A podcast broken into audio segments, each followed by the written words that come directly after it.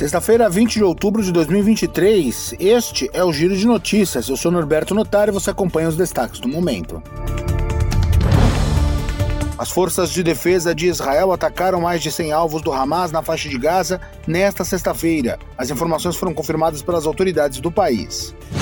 A entrada de ajuda humanitária na faixa de Gaza está prevista para esta sexta-feira. As informações são do governo norte-americano.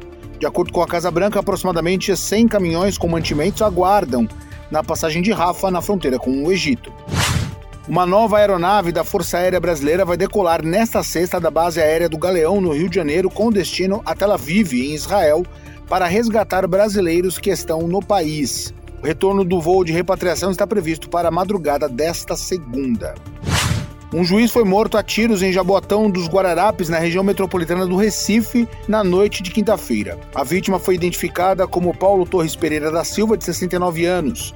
O magistrado dirigiu o próprio carro quando os atiradores fizeram vários disparos e fugiram.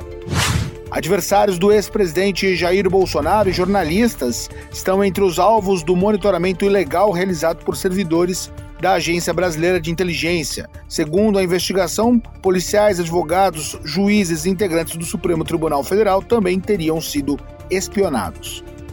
O índice de atividade econômica, considerado uma prévia do produto interno bruto do país, registrou um recuo de 0,77% em agosto na comparação com julho.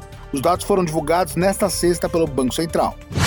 Brasileirão, o Palmeiras perdeu em casa para o Atlético Mineiro por 2 a 0. O Flamengo passou pelo Cruzeiro por 2 a 0 em Minas. O Santos também perdeu em casa para o Bragantino por 3 a 1 e o Fluminense empatou com o Corinthians no Rio de Janeiro 3 a 3. O Giro de Notícias é uma produção da RWCast. Apresentação e produção: Norberto Notari. Edição de áudio: Mário Melo e Marcelo Bonora.